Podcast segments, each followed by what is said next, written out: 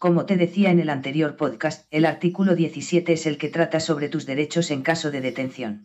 ¿Sabes de qué te hablo? No sé por qué me molesto en preguntarte. Seguro que como siempre no tienes ni idea. Un momento. Todo el mundo es inocente hasta que se demuestra lo contrario. Y tú ya estás prejuzgándome. Claro que sé cuáles son los derechos de un detenido. ¿Qué te crees? He visto un montón de películas de policías. Hablando de películas, ¿qué te parece si añadimos un poco de realismo a la situación?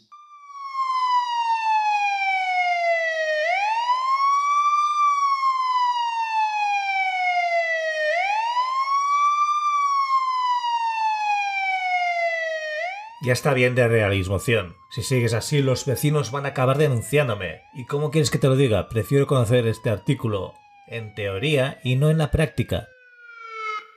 Pues pongámonos manos a la obra. Esto es Yo me opongo, el podcast que te ayuda a superar oposiciones. Yo me opongo. Yo me opongo. Yo me opongo.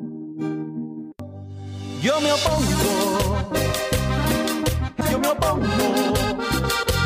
Yo me opongo trata el temario general, común en la mayoría de oposiciones con humor y narrativa, haciendo que las lecciones sean mucho más memorables y también comprensibles. Cada semana en Yo me opongo nos ocupamos de un tema concreto de las oposiciones y lo enfocamos desde una perspectiva sorprendente, como nunca antes te lo habían explicado. Capítulo 5 de los derechos fundamentales y las libertades públicas, segunda parte.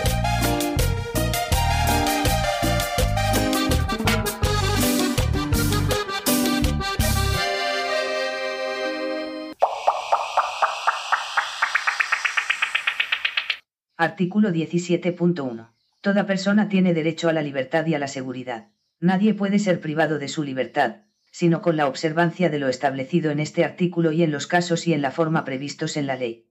Pues hasta aquí me parece algo más que evidente. Prosigamos. Artículo 17.2. La detención preventiva no podrá durar más del tiempo estrictamente necesario para la realización de las averiguaciones tendentes al esclarecimiento de los hechos y en todo caso en el plazo máximo de 72 horas, el detenido deberá ser puesto en libertad o a disposición de la autoridad judicial. Lo de 72 horas me parece un poco excesivo, ¿no crees? De hecho, el plazo de las 72 horas es en la práctica una excepción y solo se aplica en casos extremos. El plazo general, previsto en la ley, es de 24 horas y también en el caso de que la persona detenida sea un menor de edad. ¿Qué me dirías si te dijera, quedas detenido? Un momento, ¿de qué se me acusa? Muy bien, veo que no estás tan pez como pensaba. Fíjate lo que dice el artículo 17.3. Artículo 17.3. Toda persona detenida debe ser informada de forma inmediata y de modo que le sea comprensible de sus derechos y de las razones de su detención, no pudiendo ser obligada a declarar. Se garantiza la asistencia de abogado al detenido en las diligencias policiales y judiciales en los términos que la ley establezca. Podríamos decir que hay un protocolo constitucional a seguir en caso de detención, ¿no? Sí, efectivamente. Repasemos ese protocolo, nunca está de más conocerlo. Lo primero de todo, el detenido ha de ser informado de los motivos de su detención, así como de sus derechos de manera comprensible. ¿Y cuáles son esos derechos? No me lo digas. Es lo típico que se dice en las películas. Tiene derecho a no decir nada si no es en presencia de su abogado. Nadie puede ser obligado a declarar, lo cual significará, en primer lugar, que la persona detenida tendrá derecho a guardar silencio o a declarar solo parcialmente o a manifestar que solo se declarará ante el juez sin que en ningún caso la confesión responda a un acto de compulsión o inducción fraudulenta. Y en segundo lugar, que el detenido tendrá derecho a no declarar contra sí mismo y no declararse culpable. También se tiene derecho a hacer una llamada, o eso al menos es lo que se dice también en las películas. Sí, pero antes se le hace saber al detenido que tiene derecho a asistencia letrada, ya sea de su elección o designado de oficio. Y como bien decías, tiene derecho a comunicar a un familiar o persona de su elección el hecho de la detención y el lugar de la misma, pudiendo comunicarse en el caso de los extranjeros a la oficina consular de su país. ¿Y qué más hay en ese protocolo? El derecho a ser asistido por un en caso de no comprender o no hablar el castellano, y el derecho a ser reconocido por un médico dependiente de las administraciones públicas, en caso de ser necesario.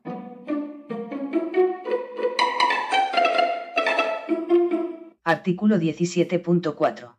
La ley regulará un procedimiento de habeas corpus para producir la inmediata puesta a disposición judicial de toda persona detenida ilegalmente. Asimismo, por ley se determinará el plazo máximo de duración de la prisión provisional.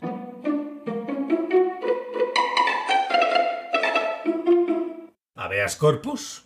Lo siento, pero las lenguas muertas como el latino se me dan muy bien. ¿Qué significa? El habeas corpus es un procedimiento que tiene como fin remediar rápidamente la detención presuntamente ilegal de un ciudadano. Para ello se configura como un derecho del detenido, quien podrá solicitar al juzgado desde el momento en que se produce su detención para que determine en el plazo máximo de 24 horas si su detención se ha realizado en las condiciones legalmente establecidas. ¿Y cómo se activa ese derecho? ¿Basta con pronunciar esas palabras mágicas, habeas corpus, y ya está? Casi. El procedimiento es muy simple, se iniciará mediante escrito o comparecencia sin necesidad de intervención de abogado o procurador y simplemente se deberán hacer constar los siguientes aspectos. Datos personales del solicitante del habeas corpus, el motivo del habeas corpus, el lugar de la privación de libertad y las circunstancias personales. El habeas corpus podrá ser interpuesto por el propio detenido o por el cónyuge, los descendientes, ascendientes, hermanos y representantes legales. ¿Y qué ocurre una vez se ha presentado? En su caso la autoridad gubernativa, agente o funcionario público, están obligados a informar inmediatamente al juez competente sobre esta solicitud, incurriendo en responsabilidad en caso contrario. Bueno, pues creo que ya habemos visto el artículo 17 en su totalidad, ¿no? Tú la tienes de pena, pero sí, tienes razón, ya lo hemos visto entero.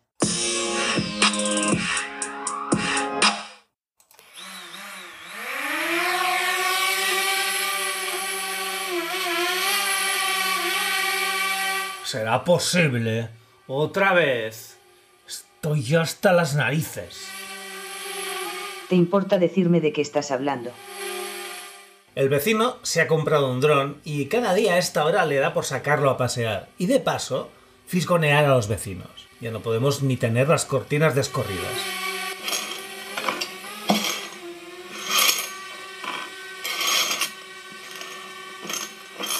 Creo que ese es un caso que entra de lleno en el artículo 18.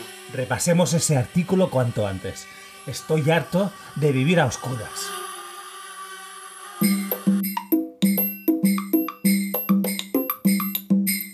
Artículo 18.1. Se garantiza el derecho al honor, a la intimidad personal y familiar y a la propia imagen.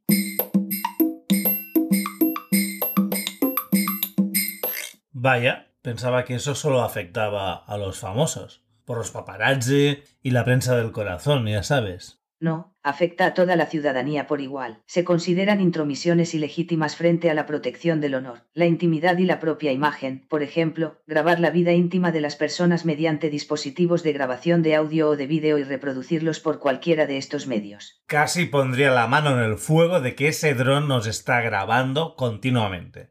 También se consideran intromisiones ilegítimas frente a la protección del honor, la intimidad y la propia imagen. Utilizar dispositivos de escucha o de cualquier tipo para conocer la vida íntima de las personas, sus manifestaciones o correspondencia así como su grabación, registro o reproducción. Por suerte para mí y mi familia, los drones hacen tanto ruido que no creo que puedan escuchar muchas conversaciones, la verdad. Otras intromisiones ilegítimas son divulgar hechos relativos a la vida privada de una persona o familia que afecten a su reputación y buen nombre. Solo faltaría que en plena reunión de vecinos sacara a relucir mis trapos socios. Revelar datos privados de una persona o familia conocidos a través de la actividad profesional. No es el caso, el vecino ya está jubilado. Captar, reproducir o publicar fotografías o vídeos de una persona en lugares o momentos de su vida privada o fuera de ellos. No hace falta ser Sherlock Holmes para llegar a la conclusión de que si el dron lleva una cámara es para grabar y reproducir momentos de la vida privada del vecindario. Aunque eso de publicarlos... ¿Qué quieres que te diga?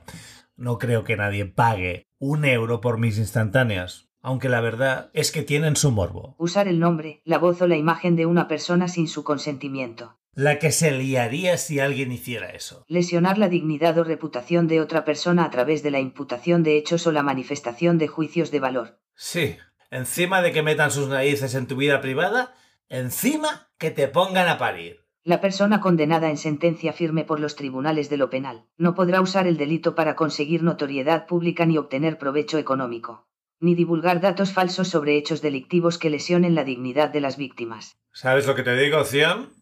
Que después de escuchar todo esto, puedo declarar y declaro que mi vecino es culpable, como mínimo, de intromisión en mi intimidad. Sí, pero el artículo 18 no acaba ahí. Artículo 18.2. El domicilio es inviolable.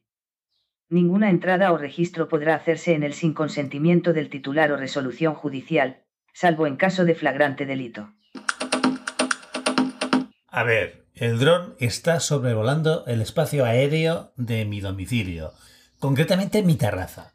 ¿Eso puede entenderse por entrada al domicilio?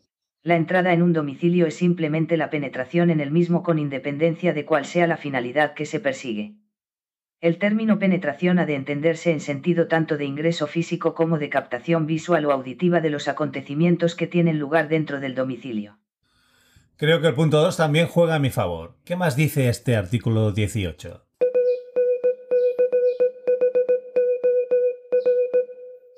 Artículo 18.3. Se garantiza el secreto de las comunicaciones y en especial de las postales, telegráficas y telefónicas, salvo resolución judicial.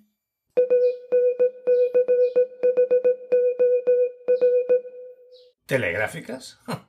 ¿Y no dice nada de las señales de humo? ¿De qué siglo es este apartado? Recuerda que el redactado original es del año 1978. El caso es que cualquier intento de interceptación de una comunicación, ya sea correo, email, SMS, teléfono, etc., o de identificación de los interlocutores o de su contenido es muy grave. En el caso del teléfono, se vulnera el derecho de secreto de las comunicaciones no solo cuando se accede a lo comunicado, sino también cuando se conoce con quién o con qué número se comunica e incluso si se accede a la duración de la llamada telefónica. Tienes razón, me paso de crítico. Hay que poner las cosas en su debido contexto. Artículo 18.4. La ley limitará el uso de la informática para garantizar el honor y la intimidad personal y familiar de los ciudadanos y el pleno ejercicio de sus derechos. ¿Qué? Esto es digno de ser destacado. En el año 1978, los ponentes de la Constitución ya fueron unos visionarios. Intuyeron que la informática nos iba a dar muchos quebraderos de cabeza en lo que respecta a la protección de datos. Y eso que apenas se había inventado la máquina eléctrica de escribir. Sí, la verdad es que fueron muy avanzados, pero todo hay que decirlo. La primera constitución que habló de la informática fue la portuguesa, aprobada dos años antes que la española. Los constituyentes españoles decidieron hacer lo mismo a partir de su ejemplo. Bueno, si hay que copiar, mejor hacerlo de los mejores y ahora hablaremos de unos derechos que se vieron alterados muy recientemente por culpa de la pandemia del COVID-19. 19 como el número del artículo que recoge los derechos de fijar libremente la residencia y circular libremente. Ese artículo da para hablar largo y tendido, así que será mejor dejarlo para el próximo capítulo. Yo me opongo. Yo me opongo. Yo me opongo.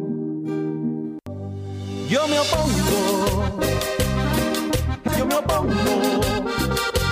Yo me opongo trata el temario general, común en la mayoría de oposiciones con humor y narrativa, haciendo que las lecciones sean mucho más memorables y también comprensibles.